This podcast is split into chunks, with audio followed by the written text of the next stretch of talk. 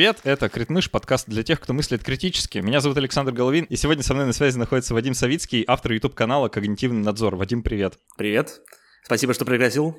Мы сегодня поговорим как раз про когнитивный надзор, поговорим про критическое мышление, поговорим про разные уловки, в которые мы попадаем, когда пытаемся оценивать информацию, которая нас бомбардирует со всех сторон. Но прежде чем мы начнем, я сделал несколько вещей, несколько объявлений. Во-первых, скажу спасибо всем, кто помогает делать этот подкаст на Патреоне, на спонсоре, во всех этих замечательных местах. Воспользуюсь случаем тем, что Вадим у меня в гостях, и поблагодарю всех патронов и тех, кто помогает на Бусти, не знаю, как правильно назвать, э, делать твой канал. Ребят, вы все большие молодцы, спасибо вам, что помогаете э, такие независимые проекты растить, финансировать. Без вас точно ничего бы не получилось. Я думаю, Вадим не даст соврать, что без такой поддержки... Присоединяюсь к благодарностям. Э, без людей, которые помогают создавать наши проекты, их бы просто не было. Так что спасибо вам огромное. Благодаря вам мы существуем как медиа-спикеры. И вот можем вот так вот собраться и друг с другом поговорить, где бы вы были, если бы не эти замечательные люди. Э, так что спасибо вам большое, чтобы получше патронов э, и спонсоров благодарить. Э, есть разные бонусы, а, обо всех них вы знаете, я долго не буду перечислять, но, например, есть чат, куда можно зайти, есть дополнительный контент в виде расширенных эпизодов, есть даже VPN-сервис, и такое даже есть. А, вот, все это по ссылкам внизу. Заходите, становитесь. Это очень приятно, всегда поднимает настроение. Лучший подарок подкастеру, да и вообще любому другому независимому деятелю. А, еще одно объявление, которое сделаю. У подкаста теперь есть телеграм-канал. Внезапно прошло 5 лет, и вот он появился. Не так уж, не так уж долго все ждали. А, так что заходите, подписывайтесь. Я там буду выкладывать разные дополнительные материалы. Все, что в основной подкаст не входит, все, что около происходит, вроде там моих выступлений где-нибудь, все можно будет найти там.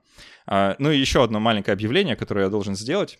Анна Край, психолог, которая часто бывает в гостях в этом подкасте, этим летом будет проводить мастерскую исследований идентичности на летней школе и приглашает всех желающих э, разобраться с вопросами вроде «кто мы есть?», «как переплетены гендер, этничность, сексуальность?», мы определяем себя сами или за нас это делают другие. Если вам все эти вопросы интересны, то э, регистрируйтесь до 5 июня, времени совсем мало, э, чтобы попасть на эту мастерскую. Анна меня попросила это объявление сделать, оно некоммерческое абсолютно, я делаю по большой любви ко всему, что делает Анна, так что, пожалуйста, пройдите по ссылке, посмотрите, вдруг это про вас. Вадим, давай начинать. Наконец, с объявлениями закончили. И я хочу начать с э, наблюдения, если позволишь, такого размышления, так как я довольно давно вот в этой около критической мыслительной тусовке нахожусь и в целом про это разговариваю и наблюдаю людей, у меня есть ощущение, что человечество абсолютно было не готово к тому технологическому прогрессу, который с нами произошел. Что мы по уровню осознанности, по уровню э, потребления информации где-то далеко позади, а технология ушла так далеко вперед, что те манипуляции, которые мы наблюдаем, они, ну, прям совсем неизбежны. Такое ощущение, как будто у людей вообще нет шанса против них вот в современном информационном мире. Не знаю, разделяешь ты такое наблюдение или нет? Ну, я, безусловно, разделяю ощущение, что люди э, оказываются зачастую не готовы к такому объему информации, к таким инструментам изящным и изысканным, которыми э, изобилует тот же самый интернет. Но другое дело, что едва ли можно было к этому подготовиться, как мне кажется, как... Э, не может организм подготовиться к вирусу, пока он с ним не встретится. Ну, разумеется, можно с помощью прививки, но если мы говорим про э, нетехнологичный мир, в котором нет прививок, то, соответственно, невозможно э, подготовить себя к нему, пока ты с ним не встретишься, не выяснится, что, оказывается, вот э, э, есть такая напасть, и организм чей-то выдержит, чей-то нет, э, и со временем э, эволюционно отберутся те, кто, в общем, более Э, более резистентны и способны выживать в таких опасных обстоятельствах. Мне кажется, в информационном пространстве будет примерно то же самое. Э, более слабые погибнут, э, ну, погибнут, может быть, не в прямом смысле, но окажутся в менее выигрышном положении, да, погибнут социально, можем так сказать. А те, кто будут более гибкие, будут способны обучаться на необходимых в современном обществе скоростях и будут способны адаптироваться под новые обстоятельства, те выживут. Адаптивность – главное свойство человека, одно одно из главных, возможно, главное. И те, кто будут адаптивны, в очередной раз смогут э, получить эволюционное преимущество. Блин, я очень рад, что ты использовал именно эту метафору, потому что ты случайно наступил на мое основное профильное образование. Я врач и работал какое-то время в иммунологической лаборатории, поэтому, когда слышу, как кто-то что-то сравнивает с вирусами, бактериями или чем-то подобным, у меня, знаешь, сразу начинается такое, э, какая-то ажитация. Ну, мне кажется, что после 19 года это сравнение стало не то чтобы очень редким. Я думаю, что я не первый, кто его использует, когда надо и не надо. А, ну, я хочу развить эту метафору, потому что, а, так, если попытаться разобраться, да, в в, в предмете в плане э, подготовки ви, э, организма к вирусу, то там, конечно, подготовка есть. И не надо, организму не нужно встречаться с вирусом, чтобы быть к нему в некоторой степени готовым. И есть разные уровни как бы подготовки, вроде ну, какого-то врожденного иммунитета, как врожденной, врожденной невосприимчивости. И это любопытный момент, потому что в плане отношения к информации можно последить похожее, да, что есть какие-то, ну, такие врожденные, э, ну, или приобретенные, по крайней мере, в очень раннем возрасте какие-то штуки, которые нам помогают, ну, совсем ерунду отсеивать. Э, но есть какие-то хитрые такие информационные вирусы, которые эту э, защиту пробивают. Но это ведь ты говоришь про одного отдельно взятого человека, правильно? А если мы говорим про человечество, то у человечества не мог развиться иммунитет к вирусам э, без вирусов, которые поспособствовали формированию этого иммунитета, правильно? Ну да, в, в какой-то степени правильно. Опять же, есть разные, разные иммунитеты, но да, если мы говорим про вот какой-то такой классический вариант, когда антитела выработались на антиген, да, то действительно здесь нужно, чтобы кто-то точно этим, ну, кто-то должен было этим поболеть. Ну, или в каком-то, в каком-то виде. Хотя не обязательно так. А, опять же, это, это сложная тема. Не буду... Э, отошлю к эпизоду, который мы записывали, который называется буквально следующим образом, почему иммунитет такой сложный, и мы там э, заламываем себе руки постоянно э, на этот счет.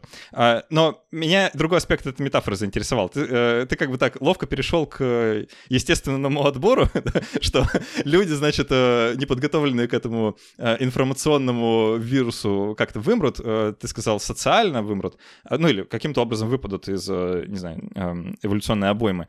Э, мне не кажется, что это так. Точнее, мне даже кажется, что здесь произойдет немножко другое другое, что те, кто научится эксплуатировать наши слабости в плане информационного восприятия, те, конечно, окажутся на коне. И это, ну, как мне кажется, то, что мы и наблюдаем в современном мире. Мне кажется просто, что это не противоречивые гипотезы. Я думаю, что, безусловно, те, кто смогут это эксплуатировать, э, будут э, находиться на лидерских позициях во многом. Хотя тоже вопрос, потому что мне кажется, что э, это в большей степени было актуально для общества с тотальным контролем над средствами распространения информации. То есть Третий рейх, в котором есть там несколько радиостанций, несколько газет, и все из которых могут тотально контролироваться одной политической силой, это действительно общество, в котором возможен вот такой абсолютный контроль. В обществе интернета, которым, безусловно, можно манипулировать, да еще как, но в котором влияние каждого конкретного человека имеется, в той или иной степени. И мы, и мы можем, каждый, вот мы с тобой, да, ты записываешь, делаешь свой канал, я делаю свой канал, и такие центры силы, полюса влияния возникают то тут, то там, и их значительно сложнее победить. Мне кажется, что вот в таком э, обществе, если ничего не изменится принципиально, чего мы сейчас просто даже себе не можем вообразить, э, в принципе, контроль уже никогда не будет столь тотальным, каким он мог быть когда-то вот на заре возникновения средств массовой информации. Мне так кажется. Хотя это, конечно, э, лишь мнение, основанное на общей эрудиции, едва ли я могу это подкрепить какими-то исследованиями. Ну, как и вся футурология, она во многом спекулятивна. Хотя и не во всем, конечно, но... У меня немножко другое э, впечатление, если честно, вот от э, технологий типа интернета в плане манипуляции людьми. Мне кажется, что теперь не нужно манипулировать всем обществом сразу, а можно его, ну как, разделяя властву, да, есть э, разные информационные пузыри, в которых каждый человек так или иначе находится, в одном или в нескольких, и подбирая информацию, которую он будет видеть, мы можем так или иначе влиять на его там, мнение, поведение, размышления и так далее. Есть ощущение, что чем дальше в лес, тем круче технологии, и там, добравшись до технологической сингулярности, мы обнаружим себя в очень удивительном мире, когда, ну, в общем-то, возможно, разные, да, возможно, э, там целые нации поворачивают в ту или иную сторону на политическом спектре, ну, буквально там подкручивая э, крутилки на искусственном интеллекте или что-нибудь такое. Но это, э, это отдельная тема. Э, я хочу отсюда перейти вот куда. Давай обсудим уязвимости, да, которые так легко э, эксплуатируемы. Э, ну, если позволишь, я дополню вот по той теме, чтобы мы могли перейти к следующей. Э, мне просто кажется, что, э, возможно, несколько преувеличивается возможность манипулирования в том смысле, что, эм, да, безусловно, есть все эти инструменты, которые мы сейчас будем обсуждать, но вместе с тем есть и альтернативная информация. Пропаганда максимально эффективна, когда она тотальна, когда нет даже теоретической возможности получить какую-то альтернативную точку зрения, или она столь мизерна, что может быть не учтена в общей формуле.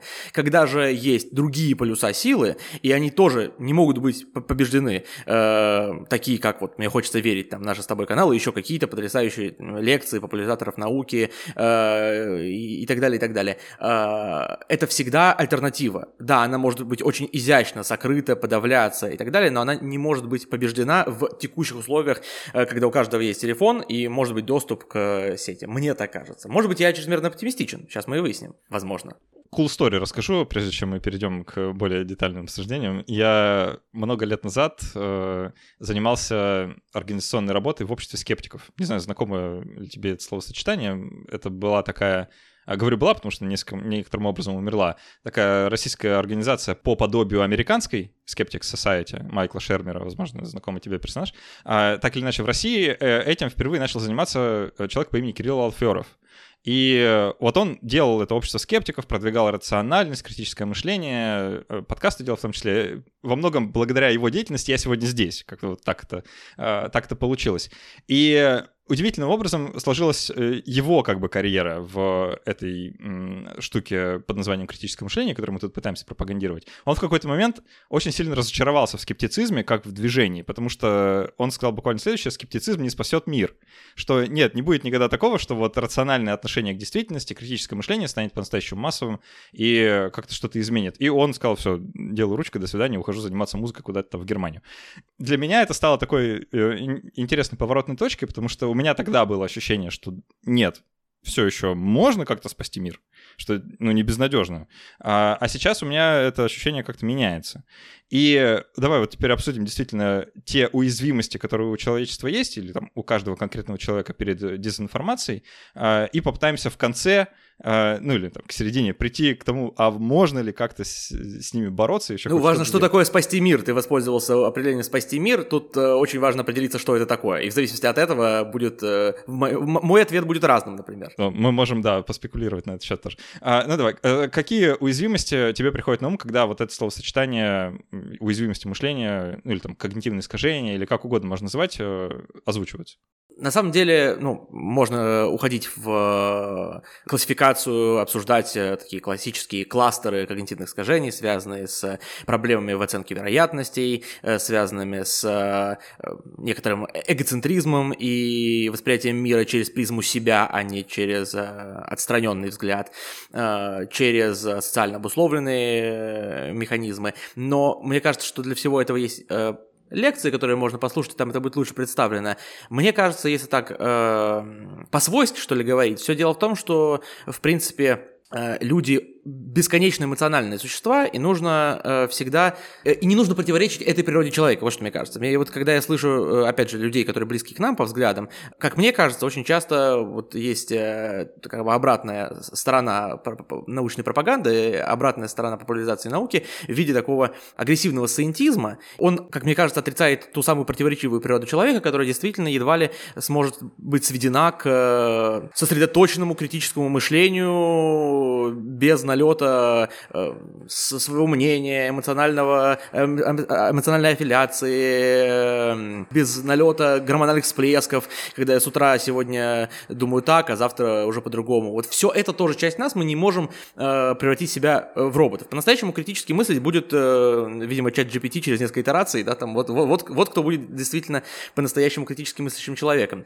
Поэтому... И нам не понравится. Ну да, только не человеком, да, а некой сущностью. Я почему с этого начал ответ на твой вопрос, и и, мне кажется это важным, потому что я вообще очень э, не люблю, я вижу это неизбежно, когда люди смотрят мой же канал, им тоже кажется, они же воспринимают вот, так, вот те фрагменты, которые я выдаю в паблик, им кажется, что вся суть э, моей мысли, все, все то, что я хочу людям преподнести, это то, что нужно помнить о своих когнитивных искажениях, помнить, что вот да, есть, что после не значит следствие, помнить, что, я не знаю, что э, часто мы оцениваем себя лучше, чем э, э, выше среднего там в какой-то группе экспертов, а на самом деле большинство оценивает себя выше среднего, и нужно делать на это поправку, нужно помнить, что в любой точке деятельности, неважно, сколько мы усилий вложили, сколько средств мы инвестировали в любую деятельность, если э, деятельность признана ошибочной, ее нужно завершать прямо сейчас, в любой точке времени, вне зависимости от количества вложенных усилий, потому что она уже неправильная. Там нужно помнить про ошибку выжившего и, и так далее. Да, обо всем это нужно помнить, только это все равно маленькая часть восприятия. Э, и, и эмоции ты никуда не победишь. Как бы не надо пытаться превратить себя в бесчувственного робота. Э, я, например, не думаю, что память о когнитивных искажениях может, например, человека привести к милосердию. Ну, вот как бы, а, а милосердие э, крайне важно, когда мы оцениваем, например, там, события, э, последовавшие там, после февраля 22 года. И одними когнитивными искажениями тут счастлив не будешь. Вот. Поэтому, возможно, возможно, это имел в виду человек, о котором мы сегодня говорили, о том, спасет ли мир скеп, скептицизм. Вот, наверное, не он, не он один. Он должен работать в команде. Команда, как там, Мстители или кто там спасает мир. Вот вот э, э, скептицизм это один из этих героев, но нужны ему еще товарищи. Эмоциональный интеллект, наверное, еще, еще один супергерой. Да. А, на самом деле я согласен. И я рад, что ты упомянул это слово сcientism, да, что люди, которые находятся в рациональной тусовке, такой рационализаторов, да, они часто именно что перегибают палку в другую сторону и действительно пытаются и себя, и других э, превратить вот в такой аналог, не знаю, логического робота, да, который никогда не ошибается, поступает всегда только правильно. И это, конечно, что угодно, но не человек. Тут э, остается только развести руками и сказать, ну да, вот мы вот такие. И борьба с этой природой, она, конечно, контрпродуктивна и приводит э, к огромному количеству нежелательных последствий, в том числе там для популяризации науки, если про какие-то такие частные штуки говорить. Э, абсолютно точно. Я э, этот же эффект э, замечал по преподаванию языка. Я достаточно долго преподавал английский, и есть такая категория учеников, их немало, которые просто абсолютно нетолерантны к собственным ошибкам. Они не могут их э, принять и принять как некую полезную составляющую учебы. И более того, если, может быть, кто-то готов во время учебы их принимать, то ему кажется, что точка, когда они выходят в мир со знанием английского языка, это та точка, на которой они перестают совершать ошибки ошибка. Если они ошибку совершают, это плохо. Э, и мне кажется, что в отношении собственного мышления и в отношении э, работы с ошибками восприятия существуют э, такие же внутренние барьеры, которые, наверное, порождаются примерно одними и теми же внутренними факторами. Ошибаться нормально и жить с ошибками нормально. И по-русски мы все говорим с ошибками, и вопрос большой, что считать ошибкой, а что нет. Например, авторские ошибки, которые намеренно передают какую-то эмоцию читателю, которые намеренно каким-то образом должны воздействовать на кого-то, э, или которые просто дают речи живость. Да? Речь интересна, когда она живая, и когда она наполнена какими-то специфическими, специфической манерой говорить. И то же самое с иностранным языком, и то же самое с мышлением. Э, я не переключаю канал, грубо говоря, на YouTube, когда я вижу, что человек совершает когнитивные искажения. Для меня это не э, красная тряпка для быка. Я не считаю, что это плохо тебе, что это какой-то плохой спикер, что теперь его не надо слушать, что он нам всем навредит. Вопрос в пропорциях. Безусловно, условно, если человек говорит э, безграмотно через каждое, э, через каждое предложение, а он при этом еще и преподает тот язык, на котором так говорит, это, конечно, большой вопрос. Э, но при этом я очень удивлюсь, если человек начнет говорить как робот, как какая-нибудь Татьяна Гартман, которая предлагает нам говорить без ошибок в русском языке. Есть такая училка ТВ, довольно известная. При этом сама делает ошибки тоже и пытается искать этому оправдание. В общем, противоречивая несколько позиция жизненная. Вот я не, не отношусь так к когнитивным искажениям. Давайте все дружно их делать, нормально к этому относиться, совершать совершать кучу ошибок, но э, внимательно к ним относиться и стараться их в разумной мере минимизировать. Извини, может быть, я чрезмерно далеко ушел, но мне так, мне только дай поговорить, я буду говорить долго. Я на самом деле словил себя сейчас на ощущение, что вот то, о чем ты сейчас сказал, это то, что я всегда говорю в каких-то публичных выступлениях на тему критического мышления, когда до них доходит дело. Что это чуть ли не то, с чего всегда приходится начинать, потому что вот именно это объяснить, что вообще-то не ошибаться не получится. Внимание к своим собственным ошибкам — это ровно то, что есть критическое... Ну, если совсем его вот до какого-то базового уровня свести, то критическое мышление — это внимание к своему мышлению. То есть это критика к тому, как ты сам мыслишь, и без направленности вот этой вовнутрь невозможно, ну, как-то прокачаться, да, в этом направлении, и ожидать от себя, что ты сейчас узнаешь, там, прочитаешь э, все статьи в Википедии про когнитивные искажения и перестанешь их делать, но это бред, да, и просто невозможно к этому никогда прийти, это не получится, и к этому нельзя, ну, не имеет смысла даже стремиться. А, важный момент, что э, ну, там, про речь ты говорил, да, что если в речь ошибки, то ты там, не переключаешься, и даже если когнитивное искажение, продолжаешь слушать. Я уловил даже другое. Э, вот это на подкастах очень хорошо работает, особенно если долго их монтируешь. Начинаешь понимать, какое «э» нужно вырезать, а какое нет.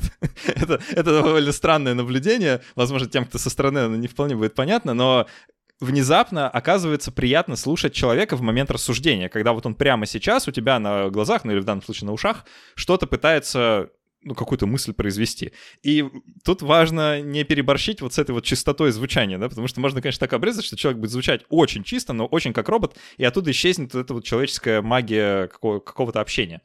Да, ошибки — это не то, что что-то, что нужно избегать. Это то, что нужно приветствовать в каком-то смысле, да. Э, главное, опять же, как ты сказал, не переборщить. Так что да, наверное, это вот первое, что можно зафиксировать в качестве уязвимости, да, про которую мы сегодня говорим, что не готовность ошибаться, она и ведет к уязвимостям. Э, ну, или это и есть главная уязвимость, или одна из главных, что если ты не готов ошибиться, не готов признать, что ты ошибался, то ты, конечно, уязвим перед разного рода манипуляциями. Конечно, потому что ты всегда ошибаешься, и если ты не готов признать, что ты ошибаешься все еще, э, то значит ты не способен как раз-таки критически взглянуть на самого себя. Ты хочешь достичь в какой-то момент точки, в которой ты из-под критики выведен, потому что ты ошибок не совершаешь, а другие совершают, и ты у них уже э, эти ошибки наблюдаешь. Либо может быть, э, в менее э, доведенном до абсурда варианте, э, твои ошибки сведены к минимуму, а ошибки других людей продолжают находиться на, так сказать, уровне высокой интенсивности и высокой частоты. Это, конечно, не так. Мне почему-то вспомнился сейчас фильм, был такой фильм, по-моему, «Парень из пузыря» он назывался в русском переводе. Эм, почему мне вспомнилось? Потому что я хотел провести опять со здоровьем, видимо, не с таким ведущим подкаста будет сказано, но, тем не менее, буду продолжать, да, медицинскую тему, совершенно в которой я некомпетентен уходить. Если мы бережем свое здоровье, это хорошо. Но если мы доходим до абсурда, вот закрывая себя в пузырь, ну там была к этому определенная, понятно, определенная причина, потому что парень родился без иммунитета, да, потом оказалось, что иммунитет у него давно уже все, с ним все в порядке, а его мама продолжает в этом коконе держать, и это такая прямая метафора гиперопеки родителей, тут все понятно. Но здесь в этом случае то же самое люди делают со своей э, психикой, они пытаются избежать любого вообще воздействия на свой организм, да, если боятся выходить на улицу из-за того, что там вирусы, или там из-за того, что кто-то на тебя чихнет, или из-за того, что ты где-нибудь там ногу подвернешь, ты не будешь бегать, ну, это доведение до абсурда. Возможно, мы слишком долго на этом останавливаемся, но мне это кажется очень важным, потому что когда я выходил на YouTube, вот в очередной свой раз уже с, с этой темой, я на YouTube достаточно давно, но совершенно другим занимался, э, мне казалось это очень важным, э, очень важной точкой отделения себя, да, то, что называется в бизнесе отстройкой от конкурентов. Да, а чем, а что мне принципиально нового сказать не в конкретном видео, а вообще в чем мой посыл, вот он в том числе в том, что критическое мышление это только часть нас. Фокусироваться на ней чрезмерно ничем не лучше, чем вообще про нее забывать. Помимо этой штуки, какие-то еще уязвимости тебе хочется отдельно выделить? Э, мне кажется, каждый из них достойно отдельного разговора. Я бы не сказал, что какое-то одно из них э, более, эм, э, сказать, более существенно. Я бы, наверное, такой принцип выдал, что вообще э, думать довольно лениво людям. Вот, э, и это тоже нормально, это тоже нужно, нужно э, признавать. Это то, чему действительно приходится отдавать э, целенаправленно силы. Это не просто, но также не просто, как, например, намеренно заниматься спортом или намеренно правильно питаться, хотя очень хочется этого не делать. Вот думать э, целенаправленно, не фоново, а всерьез размышлять критически над каким-то вопросом, это сложно. И опять же, наверное, ты мне лучше скажешь э, насчет энергопотребления мозга, но точно э, энергопотребление мозга высокое, и направленная интеллектуальная деятельность, научно доказано, занимает серьезные ресурсы организма, гораздо более серьезные, чем ее фоновая деятельность автоматическая. Поэтому нормально, что организм пытается нас от этого э, предостеречь. А те, кто умеют этим манипулировать, опять же, проводят нам такие дорожки, э, так называемые логические шорткаты, которые как раз позволяют не думать, а сразу приходить к какому-то готовому варианту, который э, в силу определенных э, эволюционных наших особенностей кажутся нам логичными и кажутся нам действительно рационально выведенными из имеющихся у нас данных. Но на самом деле это вот такая специфическая иллюзия, и для того, чтобы эту иллюзию развеять, нужны, ну да, определенные, определенные навыки, э, размышления и знания, да, действительно какой-то базы когнитивных искажений. Но все это уходит корнями в то, что человеку просто действительно довольно лень думать. И, и, и мне тоже лень. Я когда этим занимаюсь не потому, что я от этого очень легко себя чувствую. А от того, что э, мне, видимо, дано такое образование, и так мне повезло в жизни оказаться в таких компаниях, э, людей с такими педагогами пообщаться, что я понял, что действительно на длинной дистанции более эффективно думать. Пусть это сейчас, может быть, некомфортно. Да, так же, как на длинной дистанции эффективно заниматься спортом и есть полезную пищу, что я еще не так классно понял, судя по моему лайфстайлу. Но, но я тоже это знаю, но вот да, действительно, мне это следующий следующий этап, э, видимо. Хотя сейчас хочется съесть бургер. И сейчас конкретно от бургера будет больше удовольствия, чем от э, полезного салатика, наверное. Вот. Также и с мышлением. Но зато удовольствие от салатика и бега, оно более сложно сочиненное. Я в этом убежден. Что удовольствие от бургера, оно такое, оно 7 минут, а потом тебе будет тяжело, потом тебе будет со временем там изжога, еще что-то. Вот чтобы научить, научиться получать от мелочи удовольствие, да, от этого, для этого требуется... Это как от классической музыки, от чего-то, от сложного произведения, да. Легко получить удовольствие от какого-нибудь там смешного рассказа, а пойди получи удовольствие от войны и мира.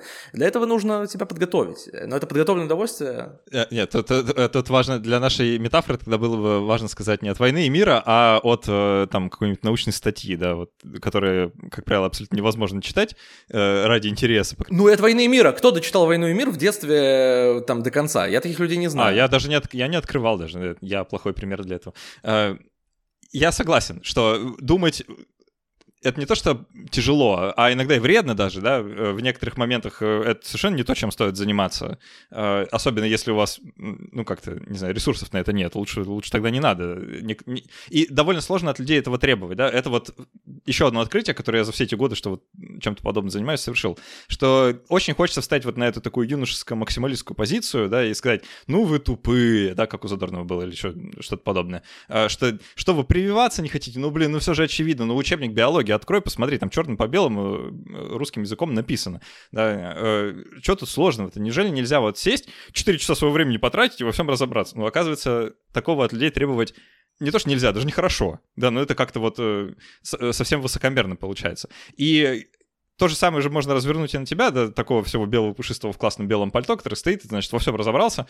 Но выясняется, что разобраться во всем-то вообще-то нельзя, да, это всегда найдется человек умнее тебя. Это, кстати, еще одно открытие, которое я совершил, которое мне не понравилось абсолютно, да, что внезапно выясняется, что всегда найдется кто-то сильнее, умнее и вообще лучше. И это, конечно, тяжело с этим вот как-то ну, смириться, да, в определенный момент. Но когда это в свою картину мира впускаешь, становится, с одной стороны, легче, потому что ты перестаешь от людей ожидать чего-то, да, ну, как, каких-то высот. А с другой стороны, ну, люди не перестают меня удивлять все равно, как бы, вот э, в такие моменты, когда, ну, кажется, что стоило бы задуматься, но они этого не делают. То есть все равно э, перегиб в другую сторону как будто бы существует. И я тут хочу такой мостик прокинуть к э, уязвимости, которую я хочу обозначить из-за интернета и из-за вот такой некоторой поляризации мнений, которую интернет за собой несет, да, из-за вот этих информационных пузырей, мы оказываемся в неизбежной ситуации, когда нам нужно выбирать, кому верить. Нет другого пути в этом мире, кроме как найти человека или там организацию, или медиа, или что угодно, кому ты доверяешь, и продолжать это делать, продолжать доверять и там как-то слушать, что говорят, и впускать эту свою картину мира не критически относиться критически ко всему, что тебе говорят, это никакого ресурса никогда не хватит. И тут мы оказываемся в ситуации, когда мы как будто бы зависим, что ли, от хорошей воли других людей. То есть, что другие люди, которые придут в медиапространство, сделают медиаконтент с интенцией причинить нам добро. Ну или, по крайней мере, не сильно вредить, а там, э, привлекая наше внимание разными э, хитрыми и не очень способами, а потом продавать это внимание на сторону каким-нибудь рекламодателям. Ничего плохого в этом не вижу разве что немножко. Э, но э, в целом, а как иначе, да, то есть э, тут тоже большой вопрос. И мы как бы оказываемся ну вот зависимы от хорошей воли другого, другого человека, а если этого человека воля не такая хорошая, или он желает нами как-то манипулировать, то мы, мы тут абсолютно беззащитные, потому что ну, невозможно, да, вот как-то ко всему подготовиться. И получается, что в мире существует огромное количество акторов, которые, конечно же, пользуются человеческими уязвимостями. Я могу буквально, я уже сказал про рекламу, да, еще приведу там пример маркетолога, который нас убедит купить один шампунь, а не второй шампунь, хотя между ними никакой разницы. Да, но мы все равно купим этот, потому что классная реклама. А что такое реклама? Это вот ну, убеждение нас купить именно этот товар по абсолютно несуществующим, или, как правило, несуществующим на то причинам. Насколько это этично, вопрос открытый. Да, но мы верим тому, что нам говорят, мы верим тому, что пишут, верим тому, что мы видим в Ютубе, по телевизору, слушаем в подкастах, просто потому что другого выхода нет из-за объема информации, который существует. Если бы мы существовали, да, вот, не знаю, в изолированном каком-нибудь лесном сообществе, где там 14 человек, такой проблемы бы не было. Мы бы точно знали, кому верить, а кому не стоит. Да, и кто нам что говорит, мы бы знали, правда это или нет, э, практически всегда, ну, там, с 95% вероятностью. Но сейчас на текущем этапе развития человечества, как бы человеческой цивилизации на планете Земля, мы себе такого позволить просто не можем. Я просто не думаю, что в этом э, есть существенная проблема, потому что то, что у нас такое количество экспертов, это не только э, негативно на нас сказывается, но и позитивно. То есть я, я, я за тот мир, в котором у меня очень много разных источников информации, э, включая и очень недостоверные, манипулятивные и, и прочие, чем за мир, в котором есть э, два источника информации, но с которыми я могу гораздо проще и увереннее себя чувствовать. Э, здесь, кстати, снова актуальна тема эмоционального интеллекта, потому что зачастую вопрос доверия спикеру это не только умение проанализировать его речь на предмет просто логической непротиворечивости и неподверженности каким-то базовым логическим ошибкам, э, но этого недостаточно, потому что человек может э, э, транслировать очень обоснованные, очень э, логически корректные, выверенные вещи, не связанные, может быть, например, с той же наукой, там, с вакцинацией, да, там вот как раз-таки логика имеет большее значение, а вещи, которые больше связаны с вопросами социальными, общественными, то есть где э, этический вопрос, моральный вопрос, э, это одна из важных констант. Э, вот в таком случае нам, конечно, важно еще и понимать, а что это за человек, с какими он намерениями, э, уметь эм, как бы пробираться внутрь сознания этого человека, даже в те вещи, которые он не проговаривает, пытаться взглянуть на мир его глазами, уметь проэмпатировать. Это очень важно и зачастую не менее важно, а то и более важно. Я вообще иногда, вот ты говорил, что рассуждая про людей, и стоит ли нам от них ожидать, что они там разберутся в чем-то, ты сказал, что нам не стоит ожидать от них таких высот. Э, и вот тоже вопрос, э, высоты ли это, да, и э, может быть нам от них ожидать других высот, то есть просто когда высоты, мы говорим про высоты, такое ощущение, что вот есть высота, а остальное, оно в противоположную сторону, это какое-то дно или какая-то, значит, долина, низменность, а мне кажется, высот довольно много, и я, например, могу восхититься человеком, который очень не искушен в вопросах логики, например, или вообще там в вопросах науки, но при этом он показывает чудеса там духа, э, человеческого э, или высокую мораль, я вообще готов такие высоты оценивать ни, ничуть не меньше. И вот мне кажется, что э, эти качества важны в том числе и при выборе экспертов. Потому что, как ты правильно сказал, невозможно, даже если мы выявили, ну хорошо, не ошибается вроде как, говорит четко, уверенно, не ошибается не в фактуре, да, а именно вот в построении своих, своих утверждений. Вроде бы все четко. А, а потом выясняется, что завел этот очень логически говорящий человек нас как какие-то в общем, очень дальние дали темные, из которых непонятно, как выбираться. Э, в чем проблема? Наверное, в том, что человеческие качества нужно тоже уметь оценивать. И вообще эмоциональный интеллект. Я э, давно, кстати, не видел классных э, на эту тему вот подкастов или блогов. Мне было бы интересно что-то такое найти. Кстати, если кто-то нас смотрит и задумывается, а не создать ли подкаст про эмоциональный интеллект, не создать ли блог? Мне кажется, что тема, которая недостаточно хорошо раскрыта. На нее обычно давят люди из сферы бизнеса, вот и бизнес-коучи и так далее. Говорю это без особого сарказма. Есть отличные бизнес-коучи, которые эту тему просто со своей точки зрения разбирают, но они так очень практикоориентированы с точки зрения прагматической, там, э, бизнес-управления, э, увеличения продаж, там, заключения контрактов, э, какой-то бизнес-дипломатии и прочего. Это, это все здорово, но вот с более широких позиций, мне кажется, никто это принципиально так сосредоточенно не рассматривает на YouTube и на других площадках. Так что берите и делайте, если у вас были такие мысли. Э, в Критмыше совершенно точно был эпизод по поводу эмоционального интеллекта. Я, к сожалению, забыл, как давно и с кем. Просто потому что довольно много уже эпизодов, но он точно есть, вы можете его найти по буквально этому словосочетанию. Мне пока ты говорил, вспомнилось э, один из твоих роликов, вот, кстати, может, как раз сегодняшний, мы это в четверг, 25 мая записываем, э, там смежный тезис с тем, что мы только что говорили. Э, ты там говоришь, что большинство людей вообще не подозревает, у них не возникает мысли, что тебя могут обман обманывать в данный момент, потому что, ну, вообще-то большинство людей так не поступает, нас обычно не хотят обмануть. И это идет в некоторый разрез с тем, что нам родители говорят, типа, там, не бери конфеты у посторонних, да, потому что они всегда отравлены или всегда там тебя пытаются куда-то заменить, но вообще-то ну, скорее нет, чем, чем да. Не знаю, там, насчет конфет, да, но вот в целом э, люди, как правило, с хорошими намерениями друг к другу подходят и что-то такое делают, в том числе в медиа-среде. И от этого еще приятнее и удобнее тем, у кого намерение не очень хорошее, вести свои дела, потому что люди, как правило, не, не подозревают, да, что с ними может прямо сейчас произойти какая-то нехорошая история, и их там на что-то разведут, на деньги, на информацию, на что угодно. Там, э, точно так же работает, не знаю, фишинг в, там, в корпоративной почте, да, ну вы просто не ожидаете подвоха. И этим как раз-таки очень удобно пользоваться. И кажется, что выход из этой ситуации — это не ожидать, ну, э, нельзя ожидать подвоха и считать это выходом, да, то есть это, это тогда мы не сможем функционировать как общество. И так, тогда получается, что как будто бы вообще из этого никакого выхода нет, то есть э, как, как иначе-то?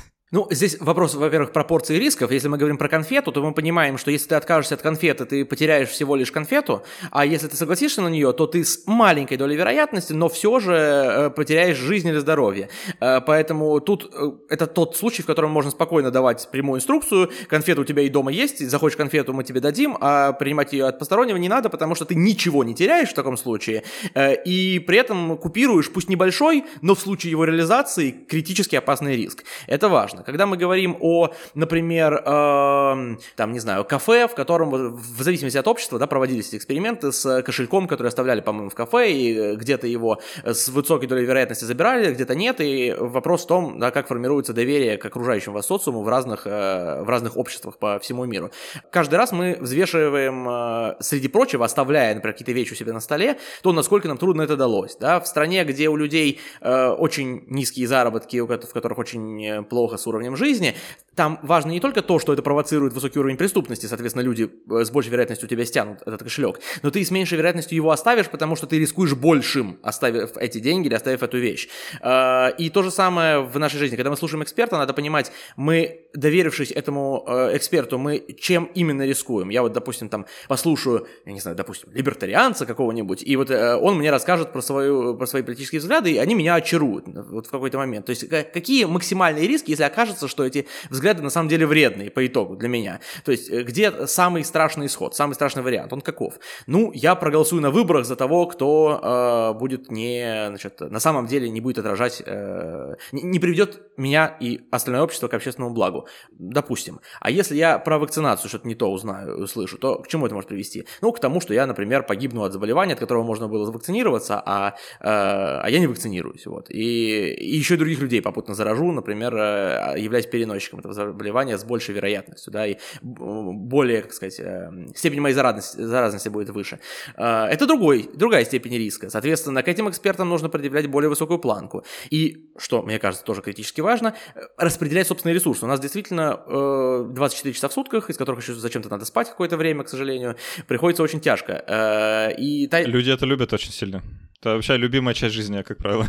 Да, и тайм-менеджмент здесь играет ключевую роль. Э, нам нужно распределять усилия на собственное изучение тех областей, которые для нас имеют принципиальное значение. Когда была ситуация с вакцинацией, я, э, ну, мне повезло, у меня жена врач, но кроме этого, э, все равно я, для меня самого было принципиально важно разобраться в этом вопросе. Я не мог доверять каким-то врачам. Я пришел, я помню, вакцинироваться спутником в поликлинику, и там была женщина, которая была ответственна за то, чтобы меня проверить перед вакцинацией. То есть, подхожу ли я там по всем параметрам и так далее. И я начинаю задавать какие-то вопросы, или как-то мы так разговаривали с ней, и я говорю, э, что там, ну вот векторная вакцина, там, э, значит, э, что-то начинаю, она, какая, какая вакцина? Я говорю, ну там просто вот, значит, контейнер в виде аденовируса, там, что-то там начинаю рассказывать. Она такая, это что, это вы про что говорите? Я понимаю, что я э, в, в этом конкретном вопросе, очень узком, я сейчас у меня уже, конечно, повылетало много из головы, но на тот момент я прокачал свою экспертность выше, чем человек, который ответственен за буквально распределение людей на вакци... за допуск или недопуск людей к, вакцинацию, к вакцинации вакциной, э, что меня, в общем-то, сильно удивило. Но я в это вложился, я потратил там, я думаю, часов ну, я думаю, часов 200-300 я как минимум потратил на то, что на изучение этой темы э, узконаправленно, для того, чтобы э, для себя и для своих близких сформировать э, достаточно такое глубокое понимание, насколько его может сформировать человек, который не является врачом и не является вообще экспертом в никаких естественных науках. Э, но это тот случай, когда, да, риски были высокие. Я понял, что от этого зависит э, жизнь моя, моих близких, их благополучие. Надо бы, в общем, в это вложиться. Но не всегда нужно так тщательно подбирать экспертов и так тщательно заниматься заниматься собственным изучением информации, которая не относится к вашей основной э, области деятельности.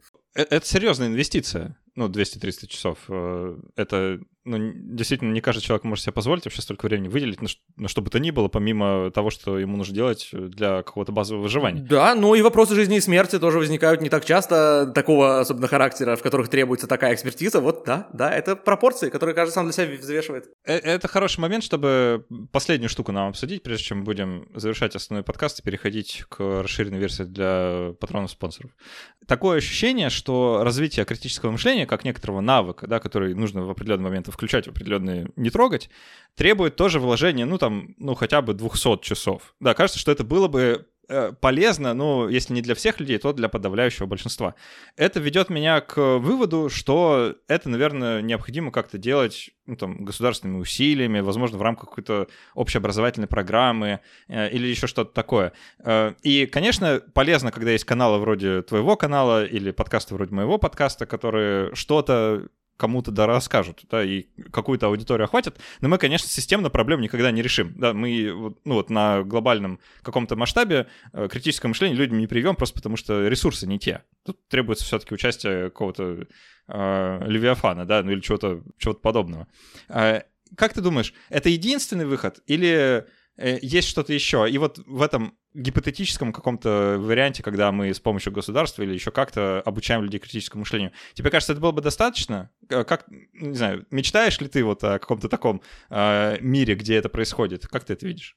А, я думаю, что, во-первых, безусловно, если мы говорим про устройство общества, в котором государство отвечает за образование, э, переходя, можно перейти, конечно, на, на, на, на другое поле обсуждения и говорить, как лучше, чтобы государство отвечало или не отвечало, но мы живем, во всяком случае, в мире, где в большинстве стран государство так или иначе отвечает за образование. И в этом случае, конечно, это должно быть включено в школьную программу. И, например, в моей школьной программе это было. У меня с 5 по 8 класс был курс логики. Это был предмет такой же, как все остальные. Э, и не был включен там в математику, он не был включен в какие-то другие, но это был отдельный предмет, по которому мы получали отдельные оценки, которые ставились в дневник, это был просто вот так же, как все остальные. Он мне очень нравился. Как раз у меня еще преподаватель был тезка, университетский профессор к нам приходил, Вадим Владимирович, забыл фамилию. Мы решали разные задачки, значит, там вот про коров и быков, там вот эти классические задачи, там всякие э, задачи. А, а в начальной школе у меня был курс ТРИЗ, э, который тоже был, да, можно рассуждать на тему того, до такой степени ТРИЗ э, научно обоснован, но э, то, что называлось стризом было, по сути, решением сборника разных э, логических задачек э, со всякими подвохами, ну, э, а, адаптированных для детей. Там вот какие-то данные факторы, там, как такое возможно, при каких обстоятельствах, и ты начинаешь подключать какие-то свои знания о мире детские, я помню, там уже не, сейчас не воспроизведу название задачи, вернее, ее формулировку, но там что-то было, надо было понимать, что э, время уже прошло за 0-0, и, соответственно, они разговаривают в какой-то день, э, таким образом, образом, что по э, часам уже следующий день, но в рамках их, восприятия длится еще предыдущий день. И вот на этом была построена хитрость. Я помню, что я ответил, я до сих пор прям помню, что я на это ответил, и никто не ответил, я ответил, мне было очень приятно. Это к чему? Все, рассказываю, хвалюсь своими заслугами второго класса. Э, потому что мне кажется, что это... Важно, важно помнить о своих достижениях, даже если они такие. Да, да, я могу предоставить сканы с э, грамот с русского медвежонка, если надо. Э, это всегда, пожалуйста. Готов, готов хвалиться всеми достижениями.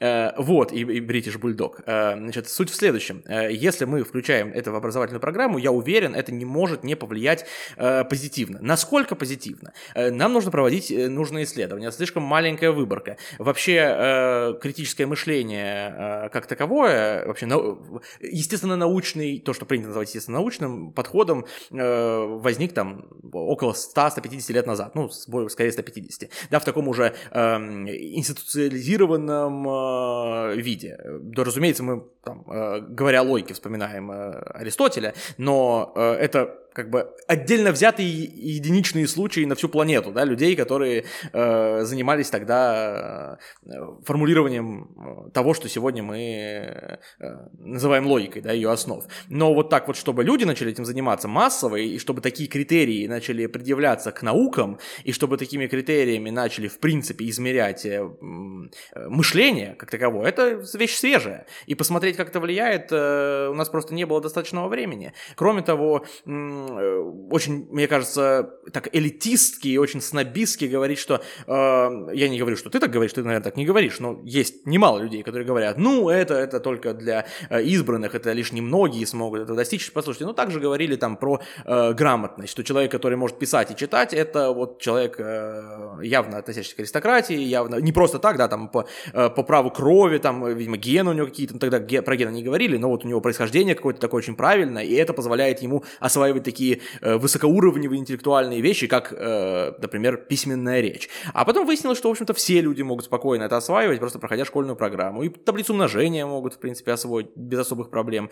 И иностранные языки могут осваивать тоже без какого-то сопротивления, и это не вопрос там э, какого-то принадлежности к узкому элитарному кругу, просто нормальное образование. И вот эти вещи, касающиеся там базовых логических ошибок, которые касающие, касаются э, сомнения как принципа мышления, это то, что точно так же может быть э, изучено, и тем более, если это преподнесено в школьной программе. Другое дело, насколько это выгодно тем, кто составляет школьную программу, но мне это кажется, что долгосрочно выгодно, потому что общество умных людей – это общество эффективных людей, в том числе с точки зрения бизнеса, с точки зрения э, вложений в экономику, поэтому из идеальной картины демократической, либеральной демократии, которая, как, э, как, как нам известно, побеждает, должна победить во всем мире, да, э, если мы верим в конец истории, то, значит, с этой точки зрения все прекрасно, нужно вводить критическое мышление, это всем поможет и сделать демократию более эффективной, и сделать рынок более эффективным, но говорить об этом можно, вот сколько там мы говорили, 250 часов у меня есть видео, на, место на диске, чтобы поговорить, вот примерно столько придется нам и потратить на эти разговоры,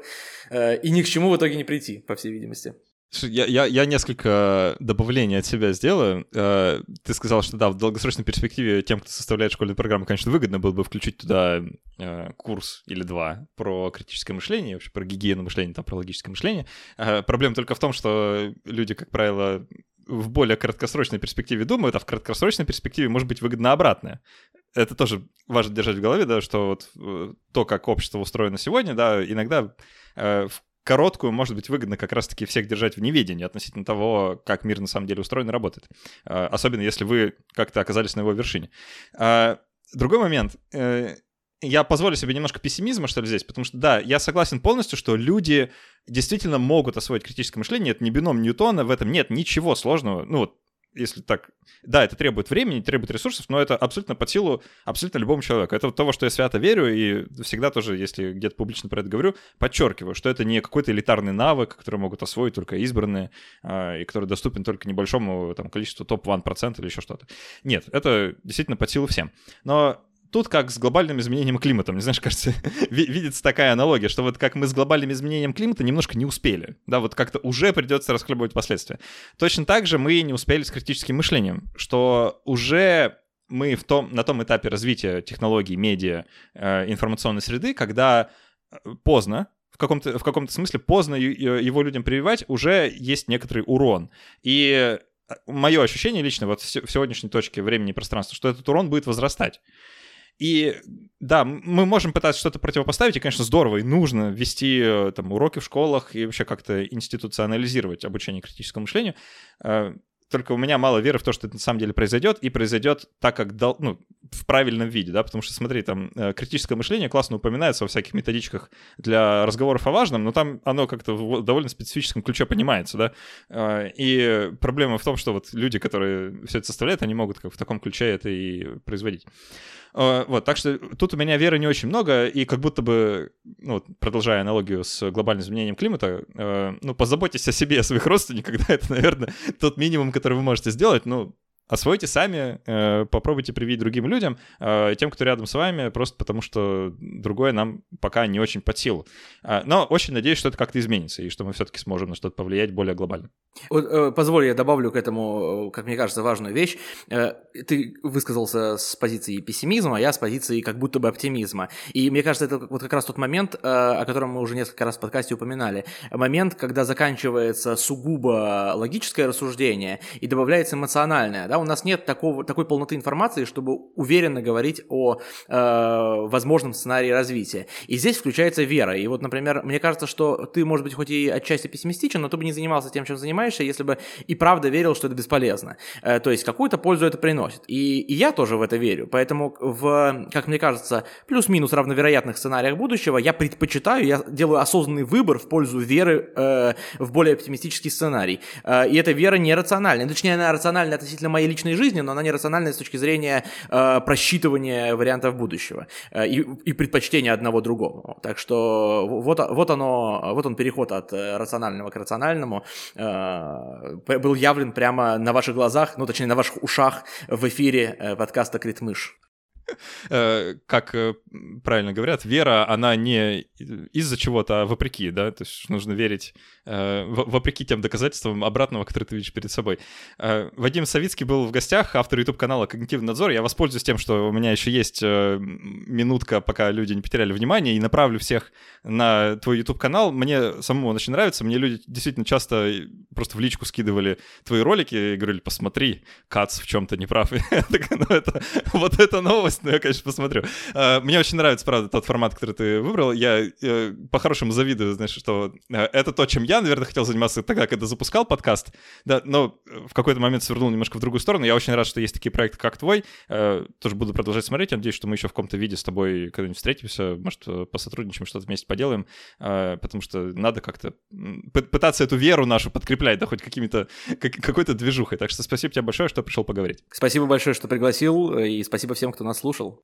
Э, мы еще продолжим, немножко поболтаем в формате для спонсоров, патронов. Спасибо вам большое за то, что помогаете такие проекты, как наши, финансировать на Патреоне, спонсоре, Бусти, там везде, где вам удобно.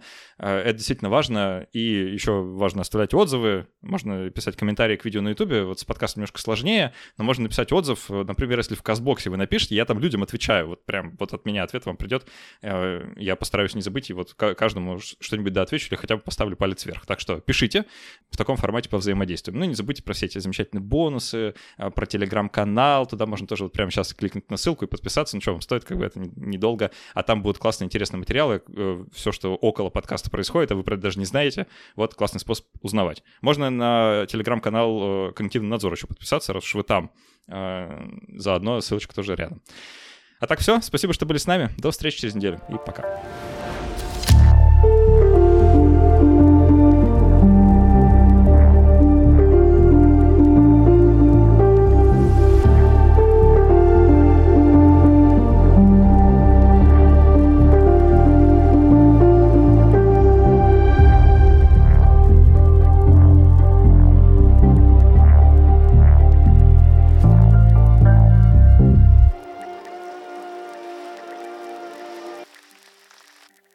Класс. А, основная часть закончена. Запись, пожалуйста, пока еще давай продолжим. А, не выключай. А, я часто прошу людей, ну или, по крайней мере, обычно прошу людей оставлять вопросы. Это не всегда получается сделать чисто логистически, потому что...